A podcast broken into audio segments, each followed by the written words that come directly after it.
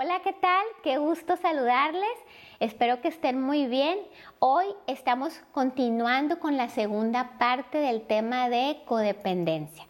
Si recuerdas, la vez anterior, en el, mensaje pasado, estuvimos hablando de la importancia de cómo es tan recurrente este tipo de, padecimiento y cómo vienen a buscar la ayuda.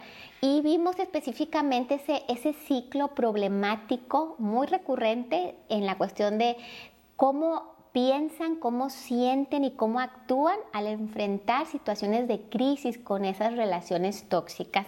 Y también vimos algunas características de este tipo de personas que están en esta codependencia y vimos las consecuencias que pueden estar viviendo. Entonces ahorita en esta segunda parte pues vamos a continuar con este tema y voy a empezar a hablar de ese ciclo problemático en donde podemos resaltar. Realmente eh, esto lo puedo ver muy claramente desde la primera sesión, en donde estas personas, como vivieron siempre en, ese, en esa disfuncionalidad, en donde estuvieron con mucha exigencia y se enseñaron a mostrar esa aprobación, eh, cuando decimos a todo que sí, cuando eh, queremos complacer al otro, cuando queremos eh, buscar ese amor o ese abrazo porque sé que si hago determinada cosa, entonces voy a sentir ese reconocimiento. Entonces, ¿qué pasa con estas personas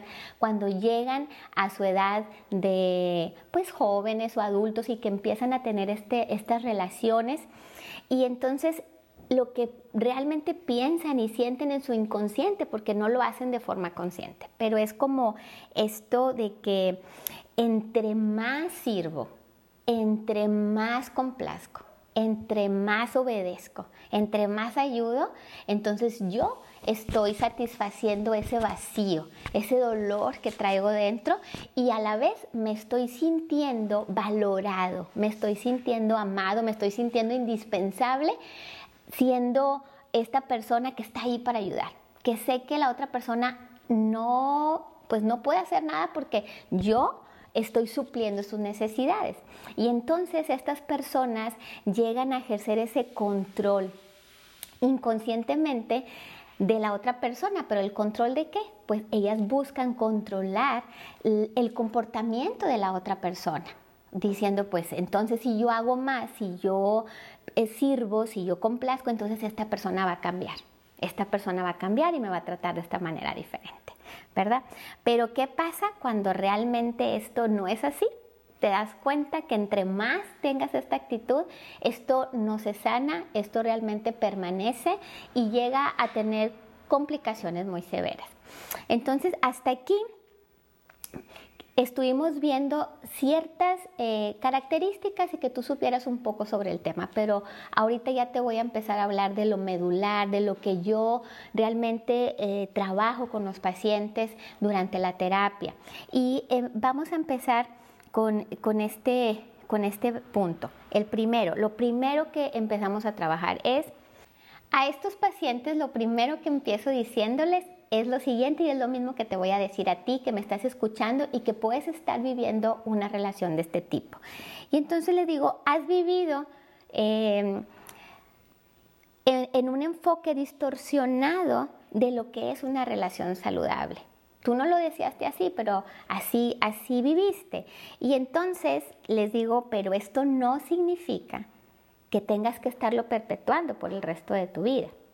Y empiezo a trabajar en ellos, en que son personas valiosas, que son personas realmente que valen, que tienen un propósito, que tienen un destino y que pues hay algo, algo muy importante que tienen que hacer en esta tierra. Y entonces ahí es donde empezamos a trabajar y una de las primeras cosas en las que les empiezo a ayudar es a descubrir su identidad. ¿Quiénes son? ¿Y de dónde pueden obtener esa identidad? Aprenden a amarse como esas mujeres únicas y especiales que son.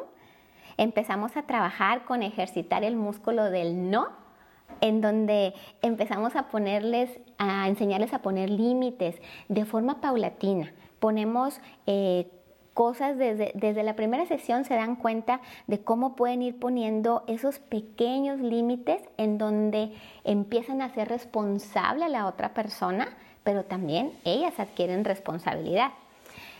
Y lo que significa el amor firme.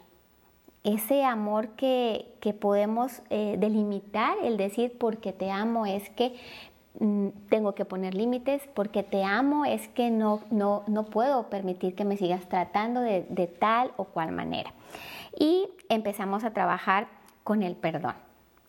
Y esta parte la disfruto mucho porque en realidad empiezan a reconciliarse con ellas mismas, con esa niña interior que se quedó ahí guardada en ese, en ese, en ese cuerpo de adulto. Y trabajamos mucho haciendo esto que llamo como esa limpieza de pensamientos, en donde estas personas podemos detectarles cuáles son esas actitudes negativas o de derrota o de incapacidad que constantemente tienen y las empezamos a sustituir por los pensamientos positivos. Y esto lo hago con ciertas tareas muy puntuales para este punto y que son muy efectivas. Y también les cambiamos el enfoque porque son personas que crecieron con un enfoque distorsionado. Entonces empezamos a cambiarles el enfoque de lo que no puedo hacer, de mis debilidades, de, mis áreas de oportunidad, y entonces mejor las empiezo a direccionar en sus dones, en sus habilidades, en sus cualidades con las que fueron diseñados. Y las llevo en ese proceso realista en donde pues las cosas no se van a dar de la noche a la mañana, donde empiezo a tener ese, ese contacto con ese paciente que le digo, tú también eres responsable, necesitamos de tu decisión, necesitamos de tu compromiso para seguir trabajando. Y en la medida en que tú vas trabajando con estas pequeñas tareas que constantemente vamos poniendo en cada sesión, tú te vas a dar cuenta cómo puedes ir avanzando. Y entonces estos pacientes se empiezan a, los, los empezamos a exponer a experiencias de éxito con pequeñas cosas, entonces ellos mismos se empiezan a sentir motivados, se empiezan a, sentir inspirados y con esperanza de que pueden salir de esta codependencia y empezar a vivir una, vida totalmente diferente.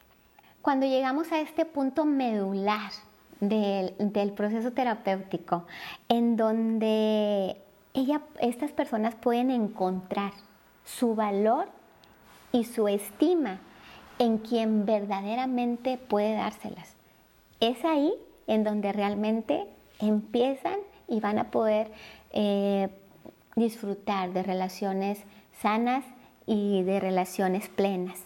Y como estas personas tienen el enfoque como distorsionado, entonces yo las empiezo a enfocar con el correcto, con el, con el real, con el verdadero, ¿no? Y te voy a, a leer un poquito de algo que también les comparto a mis pacientes esta parte. Eh, de hecho, en este tipo de sesiones, eh, con este tipo de padecimientos, eh, uso mucho lo que es la cuestión espiritual y lo que es la meditación, porque sé que ahí es donde está realmente la solución. Entonces, te voy a, te voy a compartir esta parte que es, viene en las escrituras y es un salmo. Y es algo que también dejo de tarea a los pacientes porque les sirve mucho para autoevaluarse, para empezar a encontrar ese sentido de su vida y empezar a ver las cosas desde otro, desde otro enfoque. Y dice, tú creaste las delicadas partes internas de mi cuerpo y me entretejiste en el vientre de mi madre. Gracias por hacerme tan maravillosamente complejo. Tu fino trabajo es maravilloso, lo sé muy bien. Tú me observabas mientras iba cobrando forma en secreto, mientras me entretejías mis partes en la oscuridad de la matriz. Me viste antes de que naciera. Cada día de mi vida estaba registrado en tu libro. Cada momento fue diseñado antes de que un solo día pasara.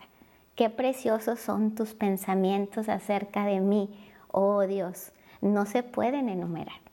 Esta es una, este es un salmo, es el Salmo 139 y tú lo puedes ver perfectamente desde el versículo 13 hasta el 17. Y entonces ahí realmente es cuando hace sentido esto en ellos, cuando ellos empiezan a, a saberse amados, a saberse valorados por su creador.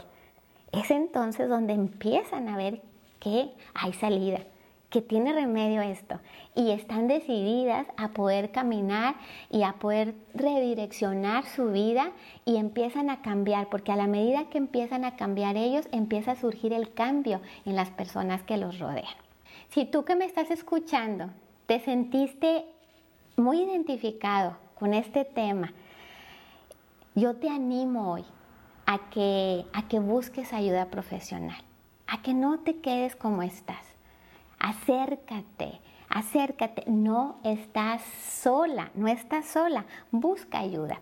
Y si tú que también me estás escuchando y dices, pues sí, yo, yo me sentí muy identificada con este tema y de verdad que sí quisiera salir, necesito ayuda, pero no tengo los recursos para poder acudir a una sesión o eh, eh, poder estar en un proceso terapéutico, yo te invito a que me, me envíes un correo y me mandes un mensaje y yo te voy a mandar este, pues alguna información de este programa de apoyo que tengo para en estos casos y poder atenderte también. Gracias por escucharme, que tengas un excelente día y nos vemos pronto.